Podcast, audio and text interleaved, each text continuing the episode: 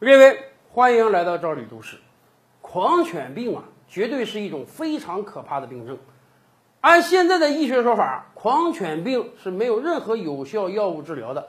如果你真得了狂犬病，致死率是百分之百。所以啊，任何人一旦被狗或者其他小动物咬伤之后，我们的第一建议就是赶快到医院去打疫苗，而且这个疫苗还不便宜。以前我们跟大家聊过。如果你把五针的狂犬病疫苗加上这个免疫球蛋白都打上的话，得花两千多块钱人民币啊！打的时候还特别的疼，对人的身体造成了很大的伤害。这也是为什么今天我们很多人不反对别人养狗，但是非常反对别人养狗不牵绳。有的养狗的主人就说：“哎呀，我们家狗不咬人，没有事儿。”但是狗它毕竟是一个动物啊，有可能在一些应激反应之下就会去咬人。那一旦咬上人了，咱说实话，花点钱打点针都能承受。一旦给人家生命造成损害，那多可惜呀！现代社会对于狂犬病都没有良药可医，只能用打疫苗来预防。那么古代呢？要说人类驯服狗，那可是很多年了。咱们这么讲吧，古人也早就发现了狂犬病这种疾病。早在我国春秋时期啊，就有史料记载说有狂犬病这样一种病症存在。有的时候，疯狗、猎狗咬人之后啊，这个人会出现这个害怕水的声音的病症，或者说抽搐的病症，甚至这个人隔几天之后就会突然死亡。甚至还有史料记载啊，一个人如果被恶狗咬伤之后啊，要赶快对他进行观察，三七二十一天之内，如果说这个人没有这个害怕水啊、抽搐的症状啊，那可能还好，可能这个没得狂犬病啊，不是携带者，这就安全了。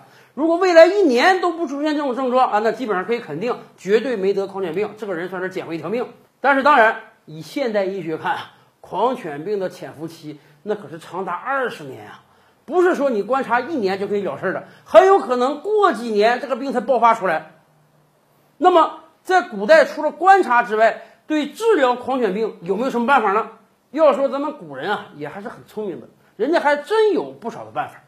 其中有一种办法就是说。当一个人被恶狗咬伤之后啊，你要赶快拿那个酒瓶子装上酒，给它烧热，烧热之后把酒倒出来，然后把酒瓶口啊直接放到这个被狗咬伤的患处，利用这个抽真空的热气啊，有点像这个拔罐的原理，把伤口之处的脏血啊吸到瓶子中去。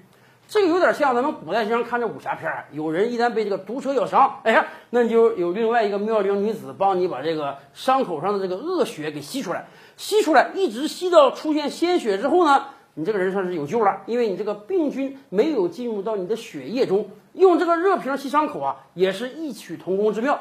只要把狗咬你这个患处的恶血吸出来，病菌没有进入到血液循环中，哎，你这个人算是命保住了。这是一个方案。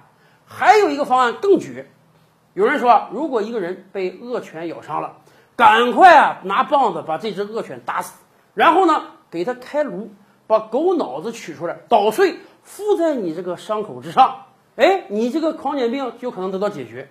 这个有没有医学原理呢？还真有。如果一条狗患上了狂犬病，它咬你，自然有可能传染给你，但是同时这条狗的脑子中啊就有了狂犬病的血清。这个血清是可以治疗狂犬病的，就像我们从毒蛇中啊提取血清治疗蛇毒一样。所以古人没有别的办法，没有别的疫苗，只能把狗脑子取出来捣碎敷在伤口上，还真能把狂犬病给治好。